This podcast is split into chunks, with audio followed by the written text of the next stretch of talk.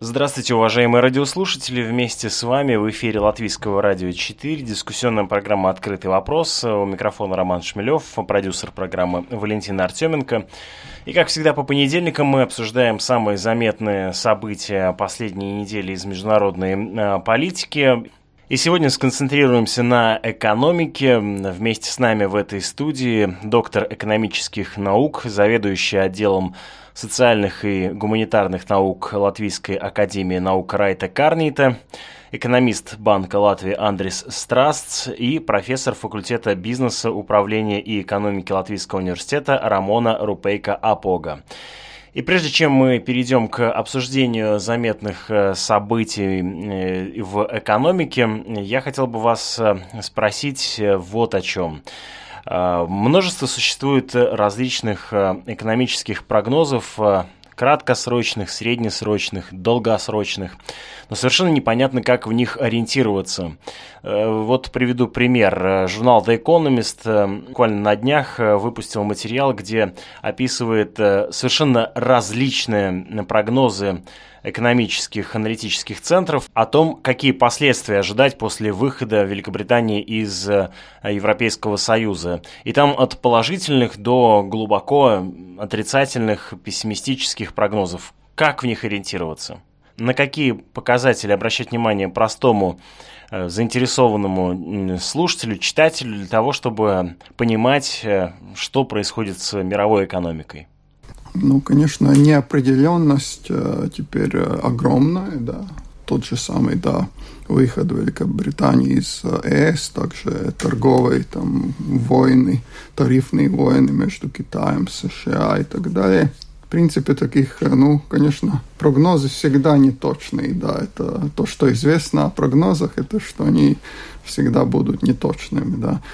А, ну, смотря в какой промежуток времени, да, на следующий год, ну, может, мы можем там более-менее что-то сказать, если там, ну, 3-5 лет в будущем, я думаю, ну, никто, может, может, какой-то тенденции, да, может э, предсказать, э, но, но не какие-то определенные э, конкретные цифры. То есть это как с прогнозом погоды, да? То есть есть некое представление о том, что где какие вихри э, закруживаются, да, но при этом можно так, может так случиться, что выйдя на улицу, будет солнце, несмотря на то, что обещали Г- говорят, погоду. Говорят, что долгосрочный прогноз э, погоды э, придумали, э, чтобы прогнозы экономистов э, выглядели лучше, да. Но, э, в принципе, да, я согласен. Если смотреть там не, не на следующий год, смотреть там 3-5 э, лет, 7 лет, не знаю, 10 лет в будущем, это как долгосрочный прогноз погоды. Что будет через, э, какая будет погода через две недели или через месяц, да, кто его знает. Как вам кажется? Ну, я думаю, что конкретные числа, допустим, что экономика вырастет на 1,5% или 1,6% или 2% для простого человека – не столь важны, так же само, как инфляция. Мы со студентами часто об этом говорим, что статистика показывает, что инфляции практически нет в стране, а чувствуют ли они, что цены растут, когда надо идти в магазин или платить за коммунальные услуги. Мы чувствуем, что растет, а инфляция нам показывает цифры статистические, что ее нету. Но также и с прогнозами. Я думаю, что важнее тенденции, которые такие экономические изменения. Вот если смотреть новости, допустим, я читаю, постоянно слежу за новостями, и все большие корпорации обычно показывают информацию, что они сокращают количество рабочих мест. Это практически все время. Ты читаешь каждый день в новостях, что такое количество планирует э, быть сокращено, и что связано с оптимизацией, конечно, расходов, чтобы меньше платить и э, автоматизацией процесса. То есть мы все максимально хотим автоматизировать, чтобы меньше использовался такой простой человеческий труд. Вот эти тенденции, я думаю, они будут только развиваться, и поэтому люди, которые ищут свое место и думают о своем бизнесе, должны думать, что на автоматизацию, и теперь э, в Европейском Союзе э, идея, что мы дигитализируемся, то есть дигитализация как такое мото сейчас идет э, девиз. Сейчас у нас Финляндия главная такая. И вот они в своих установках тоже пишут, что они будут э, очень большое внимание на дигитализацию обращать, и это э, дигитализация экономики, Ну и вот, вот такие, таким тенденциям, таким направлениям, я думаю, надо больше внимания уделять, чем каким-то конкретным числам, как экономика вырастет в будущем. Я слежу обычно действительно за тем, что происходит. И э, кроме того, я участвую как эксперт в прогнозировании на базе экспертных оценок, э, которые делает такой институт ИФО в Мюнхене. И по этим прогнозам они постоянно делаются, у них большой опыт, и потом они нам сообщают э, результаты и тенденции по всему миру. И они довольно такие достоверные, но, конечно, не что будет завтра или что будет uh, через месяц, но они работают uh, в полугодовом интервале, и uh, каждую uh, четверть мы даем им информацию, они дают обратно нам свои, свои оценки. Ну и кроме того, большие глобальные организации, которые делают свои прогнозы, иногда не верится. Вот сейчас э, я сегодня прочитала утром, что снижаются прогнозы. Кажется, все экономика бушует и все в порядке, но, как обычно, когда бушует, тогда уже поздно думать о том, что будет, когда будет кри ну, кризис начнется.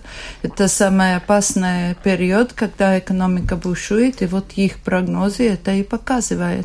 А если распределить это на такие практические а, темы, то есть э, есть э, условно ну, более или менее праздный интерес, э, исходя из желания ориентироваться в том, что происходит в мире, и, соответственно, интерес следить за а, тем, как развивается экономика или приходит в упадок.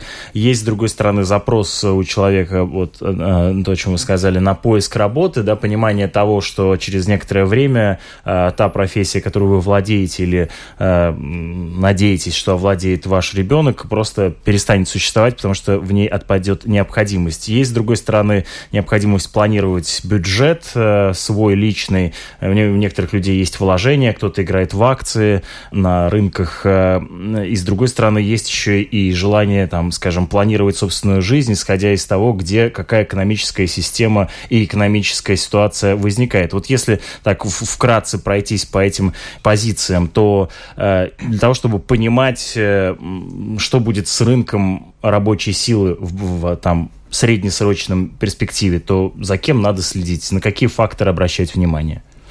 Я бы сказала на собственные качества, потому что каким бы ни был рынок, какими бы ни были глобальные скажем так, условия, все-таки все зависит от собственного качества. Если ты качественный рабочий, то сумеешь и э, под э, ну, как бы... Ну, да, подладиться, да, подладиться подстроиться под ситуацию. поменять, э, что надо, но собственные качества – это самое главное.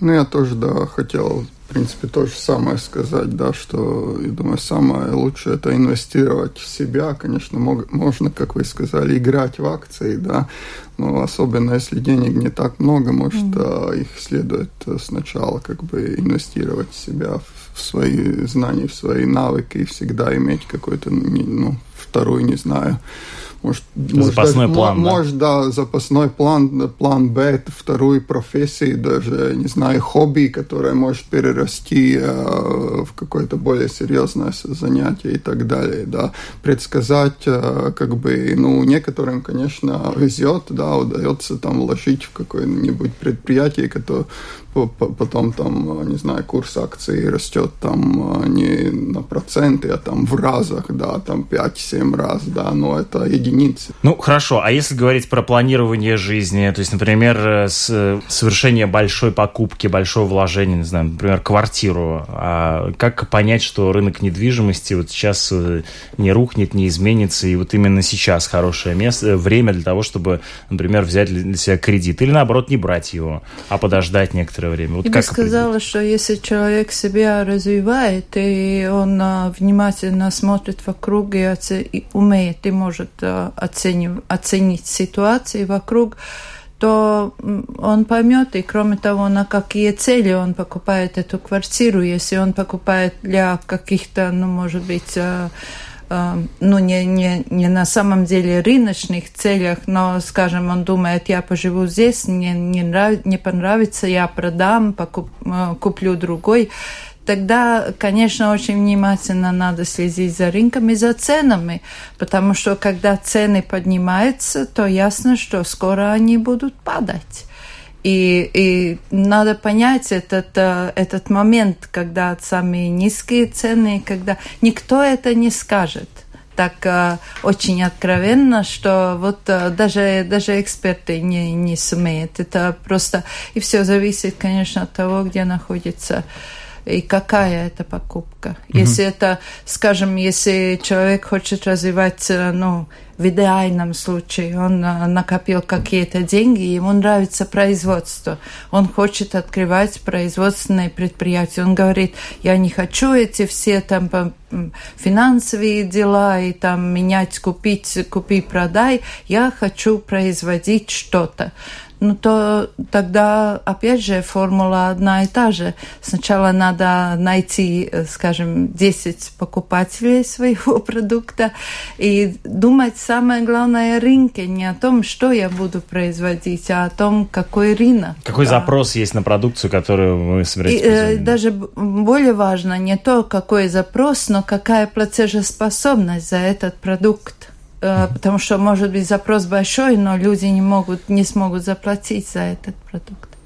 Ну, я тоже думаю, что цель очень важна. Для чего вы хотите покупать это недвижимое имущество? Не, ну первая цель понятна, для того, чтобы она была, вот, условно говоря. Молодая я семья думаю, собирается да, брать кредит да. в 2007 году, а потом, опа, принаступает 2008, и тот кредит, который они набрали, оказывается, ну, в общем, неадекватным, и, и, и, и из экономического м, кризиса им выплатить его оказывается невозможным или очень сложно сделать. Так вот, ну да, да, я думаю разделить одна это инвестиция инвестиционная цель, то есть когда покупают квартиру для того, чтобы потом ее сдавать или в надежде, что цена вырастет. И смотря по балтийскому рынку, эксперты по недвижимому имуществу говорят, что в Латвии цены еще не так выросли, а в Литве и в Эстонии они уже э, более высокие. Но вот я думаю, если человек живет здесь и думает здесь как бы видит свою жизнь в Латвии, что ему цена в Эстонии и в Литве квартира стоит, если он все равно собирается здесь жить. Хотя там ну, получается, что в Латвии на данный момент, по мнению экспертов, лучше покупать квартиру, чем в Литве и в Эстонии. Но если ты хочешь здесь, здесь жить, или, то есть как бы в зависимости, какие твои цели. Если все-таки ты выбрал конкретную страну и как семья, которая хочет жить, здесь э, видит свои и думает, в какой момент купить, а, ну, было понятно, когда был седьмой год, и цены в микрорайонах на квартиры были там 100 и 200 тысяч, что это были такие неадекватные цены с зарплатами. Ну, всегда надо смотреть, как, какой уровень твой доходов. И для кого-то, может быть, даже и тогда та квартира можно было себе позволить. Но но они были такие для, для... Всегда в недвижимом имуществе, покупая недвижимое имущество, первый фактор – это место, второй фактор – место, и третий опять – это место, где именно это имущество покупается. И, наверное, в Старой Риге можно было и тогда покупать, и в седьмом году, и сейчас эти цены все равно еще да, высокие. А в микрорайоне, ну, то есть как-то так соизмерять э, свои доходы и сколько стоит эта недвижимость. И, конечно, самое главное, можешь ли ты ее себе позволить. Вот каковы твои доходы и какова цена недвижимости. Угу. И еще, конечно, важно, на какое время покупает а, эту недвижимость, потому что недвижимость, земля, леса, квартира – это такие вещи, которые со временем все равно цена будут расти. То если даже там есть какие-то волны, но тренд э, расти, потому что деньги дешевлеют. Угу. Да, если можно так философически чуть-чуть. Я, я думаю, есть такая параллель с природой, да, когда в природе э, ну, начинаются какие-то штормы, да, какие-то э, природные э, такие катаклизмы. катаклизмы, да. Это обычно последствия какого-то серьезного дисбаланса в природе. А, и это самое можно сказать о финансовых рынках и об экономике. Если начинается вот такой серьезный шторм, да, значит где-то огромный дисбаланс был до этого. И э, этот шторм, ну, это как бы э, вид, как, как, как этот дисбаланс решается. Ну вот, если вот вы не хотите шторма, да, тогда нужно смотреть просто, ну, где, где дисбалансы или где их нет. И это вот... очень хорошая аналогия, но вот мне, как простому человеку, совершенно непонятно, куда смотреть. Да. Это превращается для меня в такую алхимию, да, да. вот и, и, и необходимость обращаться к экономистам, с аналитикам, с которые в данном случае в, в моем сознании воспринимают, э, воспринимаются как, ну, такие ли не астрологи, которые вот мне по картам, так сказать, опишут, что вот здесь э, нужно соломку подложить, а вот там вот дисбаланс, возможны штормы и так далее. Как ну, разобраться да, в этом? Ну, да, давайте очень конкретно то, что Рамон упомянул, да, если вы см смотрите, что, ну, в течение там трех-четырех лет э, цены на недвижимость растут э, в три раза – и все покупают и продолжают покупать. Ну, как бы, если человеку как бы чуть-чуть отойти в сторону и посмотреть на это со стороны, ну, там есть дисбаланс или нет? Я, я думаю, что, ну, как бы, э, ответ на Очевидно, этот вопрос, есть, да? вопрос очевиден, да, что есть. И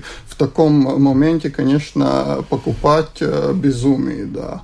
Конечно, есть более э, как бы э, нюансированный случай, да, что это, когда этот дисбаланс не, не, не так э, виден, может, с невооруженным глазом в случае, если делается вложение в акции, э, то насколько можно здесь планировать что-то? Как следить за тем, как изменяются рынки? Ну, по инвестициям я, как бы, это мой конек, да, я пожалуйста. за этим слежу. Сейчас э, э, доходность инвестиций в среднем по миру очень низкая. Она уже падает в течение пяти, минимум пяти лет. Она все идет все время вниз.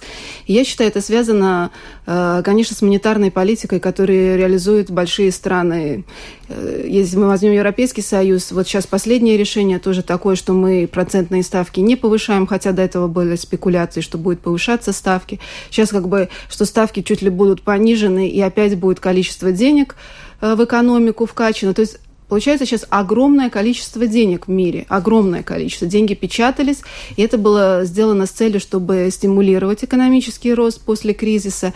И это огромная масса денег. И сейчас такой парадокс образовался, что никто не понимает, как такое огромное количество денег, которое в экономике, почему оно и на инфляцию не влияет? Потому что если очень много в экономику денег ввести, оно должно отразиться на инфляции. Денег много, инфляции нет, но мы видим, что доходность инвестиционная очень низкая. Это все вот, э, я сейчас была на международной конференции по мировой, мировая конференция финансов, и мы тоже обсуждали эту тему, что все фонды, все сейчас в таком находятся, что они не могут эту доходность своим вкладчикам обеспечить, потому что люди хотят, не хотят вкладывать на 1-2%, они хотят больше. А фонды не в состоянии это обеспечить, потому что доходность мировая очень низкая сейчас из-за того, что огромное количество денег в экономике.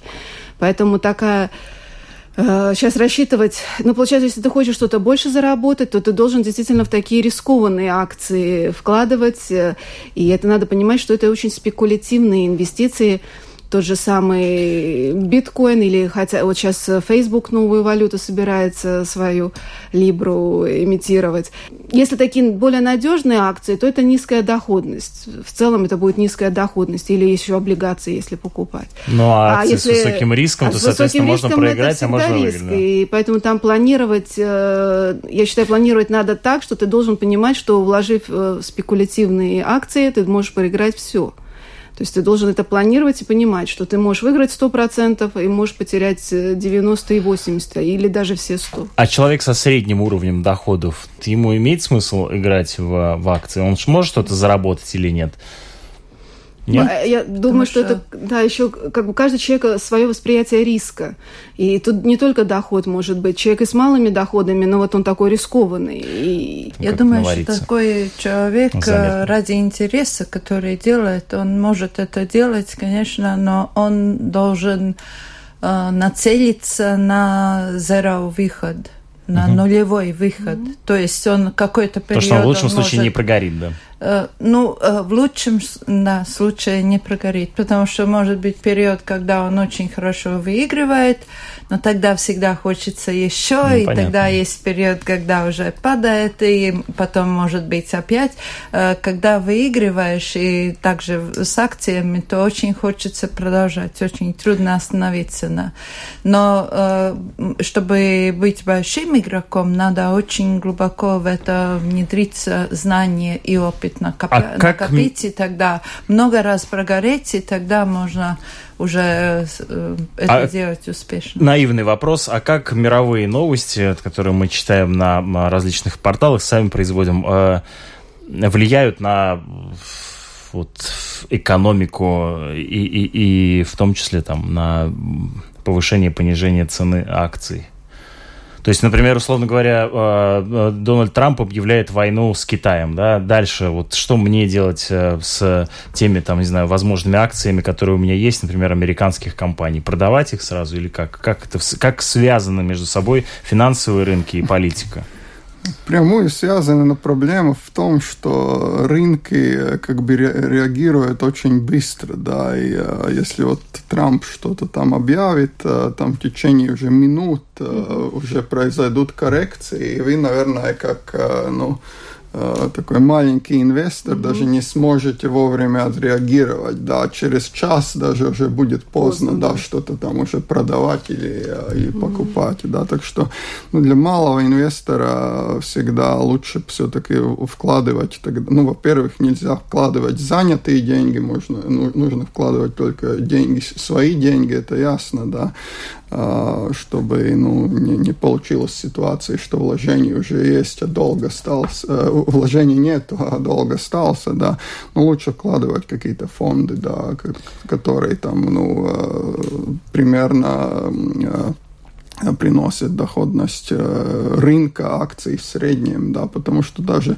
мы смотрим даже, даже очень вроде серьезные аналитики, э, да, которые следят за конкретными компаниями, они очень часто очень, э, очень серьезно ошибаются, да, и, ну, обычный человек, наверное, он, он будет ошибаться еще куда чаще, да. Ну вот появилась новость о том, что Международный валютный фонд снизил прогноз э, роста мировой экономики на, на 2019 год э, на фоне продолжающейся торговой войны между США и Китаем. Я помню, что э, в конце прошлого года, когда вот некоторые из вас как раз присутствовали у нас в гостях, и мы тогда а, рассуждали о том, что будет определять 2019 э, год в экономике и политике. Вы как раз э, все сошлись на том, что а, США и Китай и их противостояние будут определять э, тренд, окажутся в и этом году, и, возможно, ближайшие несколько лет в будущем. Вот этот прогноз, который подготовил Международный валютный фонд, о чем он свидетельствует, свидетельствует э, э, для мировой экономики, для простых людей в частности. Ну, он как раз об этом и свидетельствует, как вы упомянули, что главным образом этот прогноз был э, понижен из-за из торгового противостояния США и Китая. И, конечно, мы видим, что это не, не все, есть да, угрозы со стороны Трампа тоже обложить тарифами, там, допустим, э, автомашины из, из да, про это я тоже Европейского Союза и так далее. И, конечно, все это, все это учитывается, и э, сверх того еще учитывается то, что неопределенность, которая, ну, которую мы сначала упомянули, которая есть и продолжается, она сама уже собой э, тоже Э, как бы, ну, при, притормаживает инвестиции и в таком, э, как бы, э, ну, впоследствии тоже притормаживает рост, да, получается такой, такой круг, да, мы ожидаем меньше роста, компании меньше инвестируют, и это такой, ну, как бы получается полный круг, и, и в конце, конечном итоге, конечно, рост тогда действительно будет меньше, если сегодня меньше инвестиций. Как сейчас вы видите, развивается это противостояние между США и Китаем? Не, ну, сейчас мы знаем технически перемирие, да, но мы знаем, что это перемирие обычно там, а, ну, ни, ни к чему по последнее время а, не, не, не, не, привело, не привело, я думаю, да, что, ну, наверное, сейчас уже лучший сценарий, что просто не будет еще там дополнительных э, тарифов в, в адрес Китая со стороны США, и не будет какой-то асимметрической реакции э, со стороны Китая, потому что, конечно, со стороны Китая, смотря проблема в том, что они уже почти весь, э, весь импорт из США обложили э, тарифами, да, но, но их импорт из США там раза 4-5 меньше, чем их экспорт в США, да, и они уже симметрично не могут ре реагировать mm. на дальнейшие какие-то шаги Трампа, и тогда вопрос, будут они как-то ограничивать, допустим, там инвестиции из США или еще что-то, да, ну как это может да, дальше развиваться, но, но я думаю, такой, ну,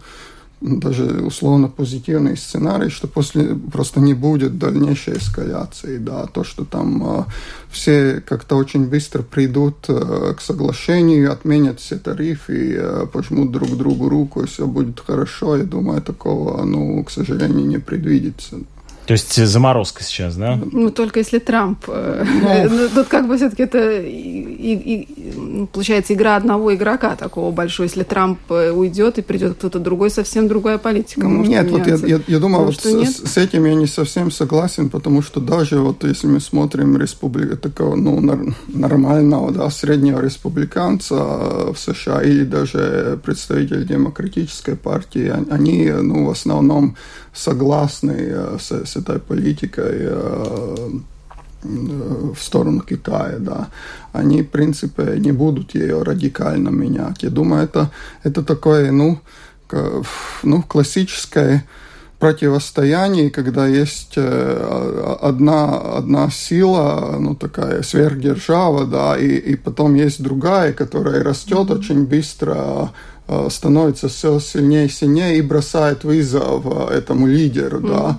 И, э, ну, если мы смотрим истории, да, к сожалению, тоже можно сказать, что если смотреть там 3, 4, 5 века там назад, обычном Э, обычным исходом такого рода противостояния, конечно, э, война, да, к сожалению, да. Mm-hmm. Ну, не всегда, но, но очень часто, да. Ну, так что мы, с одной стороны, можем как бы радоваться тому, что тут у нас только торговая война, а не какая-то более, более серьезное противостояние. Я хотела еще подчеркнуть финансово. Америка зависит от Китая тоже очень, потому что Китай очень большое количество денег вложил в американскую экономику. То есть китайцы одни из самых главных держателей государственных бумаг США. И все время такие спекуляции идут, что китайцы могут начать эти бумаги продавать, таким образом потопив доллар. Но, с другой стороны, китайцы, конечно, не заинтересованы потопить доллар, потому что их экономика тоже и как раз-таки на долларе завязана. То есть, а, получается, одна страна зависит от другой. Но то, что да, большой державе, как Америке, не нравится Китай, который уже по э, покупательной способности и размер экономики уже обогнал Америку.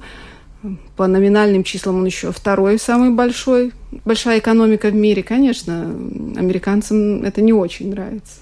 Но я думаю, что здесь очень важно тоже, как это все на Европу влияет, потому что экономики связаны, и даже если, если э, Соединенные Штаты не могут, э, ну, как бы, заказ, ну, не заказать, а сказать э, строго, что вы не можете это делать, но они могут всякие ультиматы или предупреждения все-таки высказать и высказывают. В отношении Китая вы имеете в виду или Европы? В отношении экономических отношений Европы с Китаем потому что, ну, все-таки есть западный блок, который всегда держался вместе, и там какой-то Китай уже появляется. А нет ли сейчас, э, сильный. не наблюдается ли вот раскол, скажем, да, или брожение между э, США и Европой? Потому что каждый делает, как ему выгоднее, и Европе невыгодно терять э, Китай, но также невыгодно очень э, глубоко э, интегрировать Китай в свою экономику, потому что все боятся, все развитые страны боятся Китая. И, и тут есть такое, ну, Тут есть такая дилемма, с кем же тогда дружить, угу. с Китаем или с Соединенными Штатами. Но я думаю, что никогда не было очень хороших отношений между США и Европой. Это такие, ну, дружба ради того, что надо. Э, я так прагматичная вижу дружба, их, да? Да, прагматичная. И поэтому я думаю, что если Соединенные Штаты затронут какие-то очень важные для Европы, Европы вопросы, то там реакция, конечно, будет острее. А какие вопросы для Европы в данном случае являются Хотя определяющими? бы этот газ, угу. газовый вопрос. То есть энергетика? Ну, да, именно газ, потому что там чувствуется, что Соединенные Штаты очень бы хотели видеть, что Европа покупает э, газ, газ. В, в США, да? Да. Угу. А не там из России, что то же самое. Угу.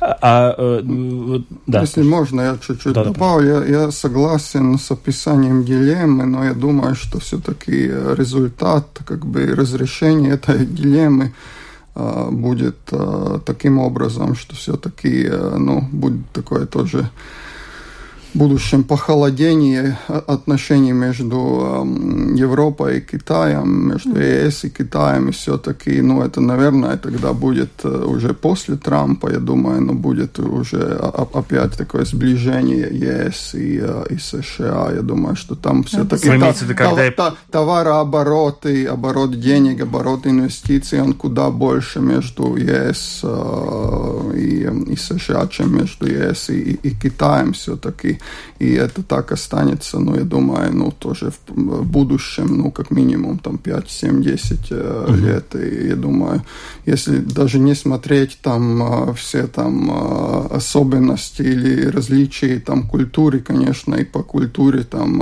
Европа и Америка куда ближе, чем Европа и Китай и так далее. Но я думаю, главное, будет то, что уже в ближайшее время мы видим это на примере Huawei, да, что а, уже такие сферы влияния, да, они чувствуются, да, сфера влияния Америки с одной стороны, сфера влияния э, Китая Европа, я думаю, ну, не сможет просто как бы сказать, окей, мы там будем нейтральными, да, мы сейчас посмотрим, мы там будем торговать с одним, торговать с другим, дружить с одним, други, дружить с другим, да, но так просто не произойдет, да, это то, что мы говорили сначала, противостояние э, США и Китая или Америки и Китая, она просто будет определять тоже, ну, какой-то мере, да, то, что происходит в Европе, и а, Европа просто будет вынуждена а, более как бы сблизиться с США, чем, чем с Китаем. К разговору об отношениях США и Европы появилась новость о том, что США готовят пошлины на произведенные в ЕС автомобили. ЕС тоже готовит ответные меры против США. О чем это свидетельствует? Почему возникает конфликт интересов в данном случае? Случае скажем на честно, машиностроения? Э, скажем честно, конфликт возник э, ну, не совсем э, как бы стопроцентно по вине США, да. Нужно посмотреть тоже на себя и сказать честно, что это было это правда, что в США тарифы на, на импортные автомобили, ну, там есть нюансы, но там как бы на обычный автомобиль 2,5%, а европейские тарифы на автомобили США 10%, да, то есть, ну, в там, 5 раз. Ну, там 4 раза еще, да, там, конечно, ну, не, не, не совсем как бы равные условия, да, и, конечно, ну, как мы, как бы зна мы знаем, Трамп, он он очень смотрит э, как бы на на двухсторонние э, торговые отношения и хочет там э, всегда увидеть баланс, да, что не совсем разумно э, с экономической точки зрения, да, но... А почему, кстати, это не совсем разумно? Потому что ну, со потому, стороны кажется, ну, потому логично. Что, потому что, что не, не, ну, потому что у каждой страны, у каждого региона есть, есть свои какие-то преимущества, да, один производит там что-то, другой что-то другое, да, есть, есть торговля, ну, не, не, нельзя всегда как бы сказать, что между двумя стра- странами нужен как бы баланс в международной торговле. Но это, это как бы ну, при, при свободной торговле это, это, это неразумно. Но несмотря на это, да, у, у Трампа такая установка есть. Ну и вот он посмотрел на, на, на объем тарифов, посмотрел на то, что все-таки импорт из, из ЕС больше, чем экспорт США в Европу, да, ну вот и это это, я думаю, то, что мы сейчас видим, да, это, это, это последствия, да. Это, конечно, нужно сказать еще одну вещь, и тогда я дам коллегам говорить, что а, просто дис, этот дисбаланс между Европой и США не, не настолько серьезный, как, как между Китаем и США. Конечно, там, ну, примерно полтора раза, да, разница чуть меньше, да, экспорта а, в США из Европы и импорта из США, но а, но этот дисбаланс не, не настолько серьезный, и, конечно, это тоже дает Европе такой более, более uh, серьезную способность торговаться с американцами, да, чем она есть у, у Китая, потому что Европа очень-очень важный рынок та, та, также для многих предприятий из США. Еще одна новость, которую я прошу вас прокомментировать. В Европе Украину предупредили о серьезных проблемах из-за долгов за газ. Как могут развиваться отношения Европы с, со странами, вот, скажем, бывшего СНГ, в частности, с Украиной, по, по вопросу газовых долгов? Что в данном случае, чего ожидать от Европы, от Украины в данном контексте. Я прочитала друг, другую, э, другое сообщение, что Украина предупреждает Европу, что о прекращении поставок газа из-за того, что не трудно договориться с Россией об этих поставках, которые, ну, договор, который кончается в, в декабре. Но э, что касается этого, этой магистрали, это ну, поставки газа, то я думаю, что судьба этой магистрали уже давно решена.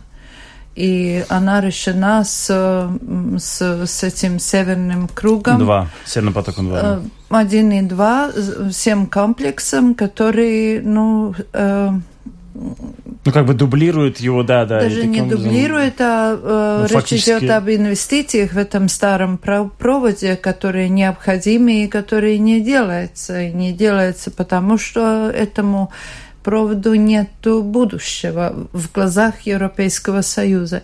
И поэтому Украина многого там не добьется. Просто это как э, аналитики настаивают, э, использование этого газопровода еще до сих пор э, как бы в помощь Украине из-за политических, а не из-за экономических мотивов. И это тогда уже очень важно.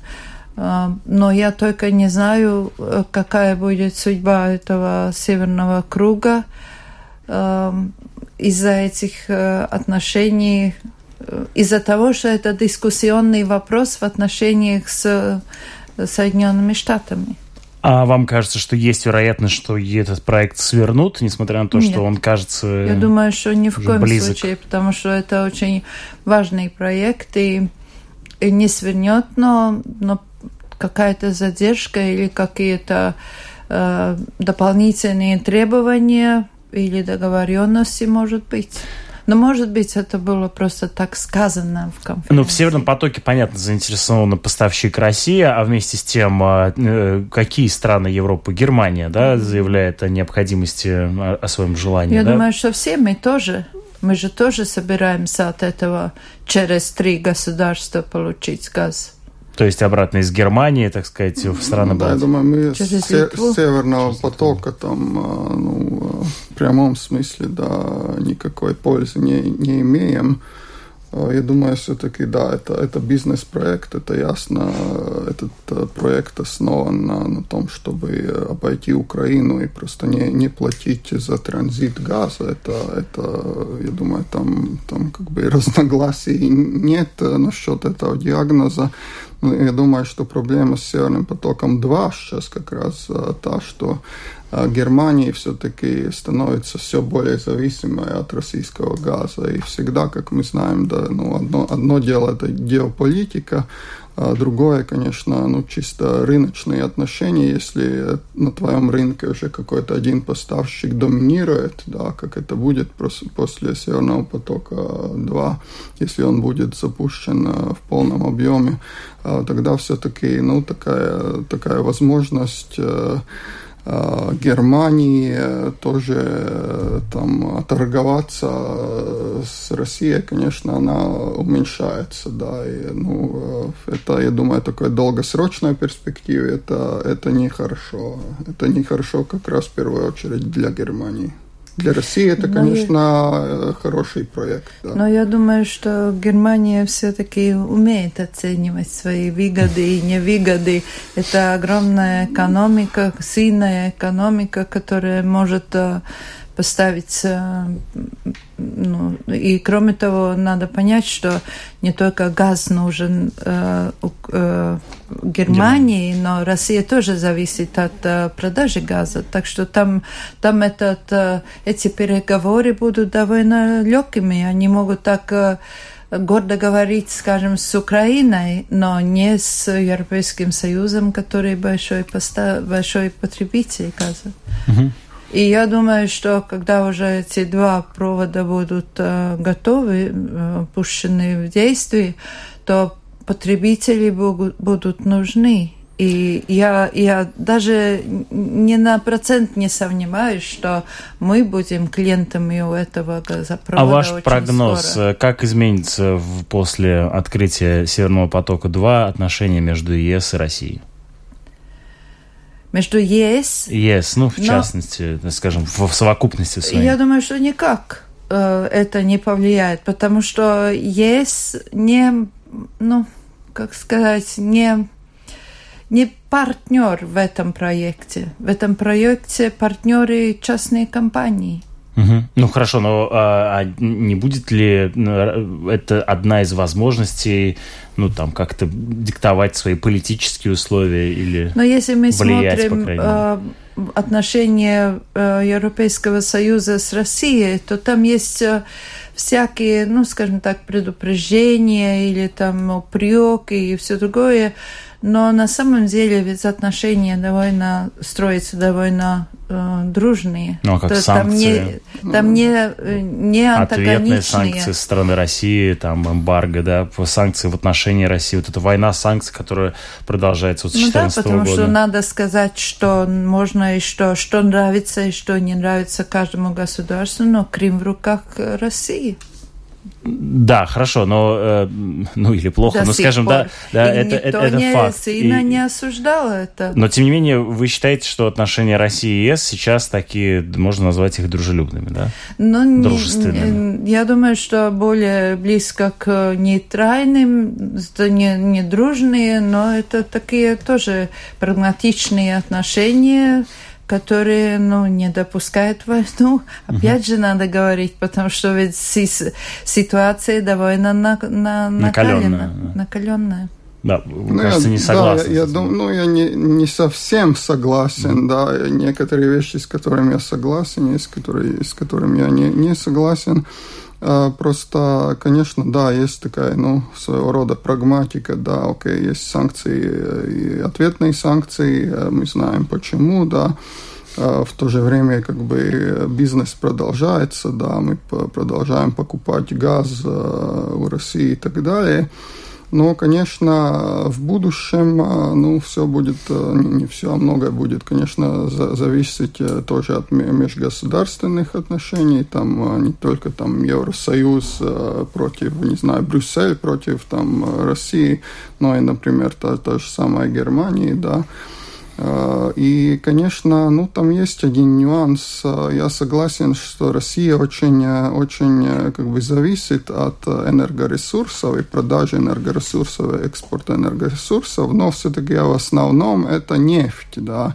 Все-таки львиную долю этого составляет нефть и газ. Ну, если смотреть в общем и целом, да, уже не, не, не настолько важен для России. И, конечно, в этом как раз есть, в отличие от нефти, э, есть риск, да, что Россия в какой-то момент может использовать газ тоже в том, как в том инструмент числе, влияния. как инструмент влияния в политическом э, плане. Конечно, что Россия никогда не, не, не будет и не сможет делать там на, на рынке нефти, да, потому что Россия, ее государственный бюджет и экономика вообще зависит от, от, от, впрямую от, от нефти, да, но не от газа в таком, в таком объеме, да. Так что там, там есть все-таки нюансы.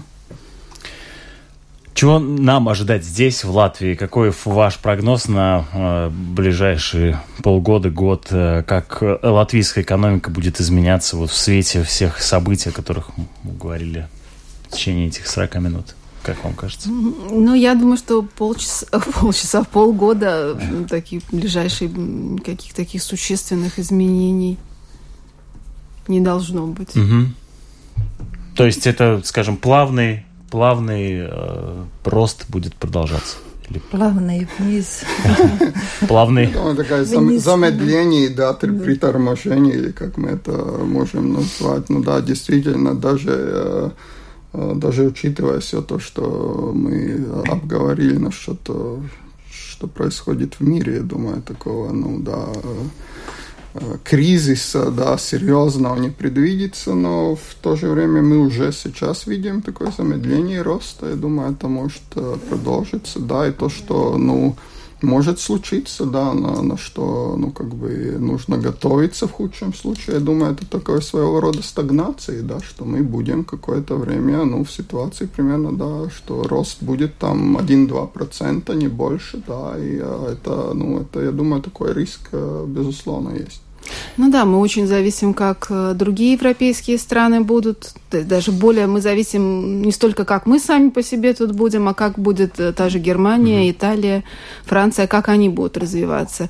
И у них мы видим замедление в росте экономическом, поэтому получается, что и, и, и мы будем ну, от них зависеть. Германия, Германия, в принципе, стоит на месте уже ну, почти год, да. А, ну, там такая, ну, чуть-чуть э, статистически есть рост, да, но принципе это стагнация, да. Ну, Италия это там и, плохо. Ну, Италия там, да, еще чуть хуже, там mm. э, такая небольшая рецессия уже была, да.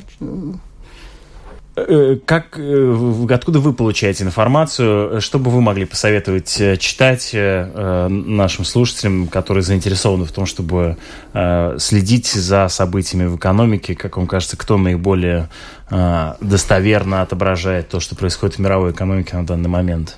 Ну, для того, чтобы черпать оттуда сведения о том, что происходит в мире Насчет финансов. Мирового, мирового, мировой экономики, как уже сказала, я, я бы послушала с э, комментариями, советами э, международных организаций, потому что там очень хорошие инструменты прогнозирования и Э, специалисты и... То есть следить за Международным они... валютным фондом, например, Международный да? валютный фонд, да. да. OECD или также Евростат или... Ну... То есть им стоит доверять, на ваш взгляд? Ну, я бы доверяла... Я, я бы... Ну, доверять никому не надо. Всегда надо читать несколько, несколько прогнозов, и тогда уже от этих э, как-то вычерпывать да Э, ну, э, середину или истину, я не знаю, как, как вы хотите это назвать. Но что касается государства, собственного государства, я бы следила за строительством. Строительство mm. это как ласточки. Они первые прилетают и первые улетают всегда э, ну, при стагнации или при кризисе немножко хуже. Но мы уже видим, что 1,4 вчера сказали а, рост экономики за, за первый нет, 2,1 сейчас, если второй 2,1, 2,1 но это все, все равно замедление, да. Да, все равно замедление. 2, 2% это э, свойственно большим экономикам, когда Очень. 2% имеет большое содержание, да, да. но для маленькой экономики 2% это сумма э, при, прихода очень маленькая, и возможности расширяться тоже маленькие. Но, но, как я уже сказала, следить надо за строительством. И важно будет, как быстро э, мы сумеем освоить новый период финансирования европейских mm-hmm. фондов. Если там опять будет прорыв, перерыв, как это было, то ну, многие отрасли не выдержат этот э, перерыв опять. Угу. Спасибо вам а большое. Нас, а сейчас, кажется, такое э, чувство, что экономика ну, прямо горит, потому что... Горит? В каком э, смысле? Э, доро... ну, перегревается. Перег... А, перегревается. Ну, не то, чтобы перегревается, сильно э, работает очень успешно потому что дороги полны э, автомобилями, фуры едет туда-сюда, во все стороны. Строительство происходит во всех местах. Но если посмотреть опять же, что строится, что переводится и как это, что покупается, то это уже подход недолгосрочный. Угу. Ремонтируются квартиры, а не строятся заводы и, и тому подобное. Благодарю вас за интересную беседу. Вместе с нами были экономисты Райта Карнейта, Андрис Страстс и Рамона Рупейка Апога. Вместе с вами в эфире Латвийского радио 4 была программа «Открытый вопрос». У микрофона Роман Шмелев. Оставайтесь вместе с нами через мгновение новости.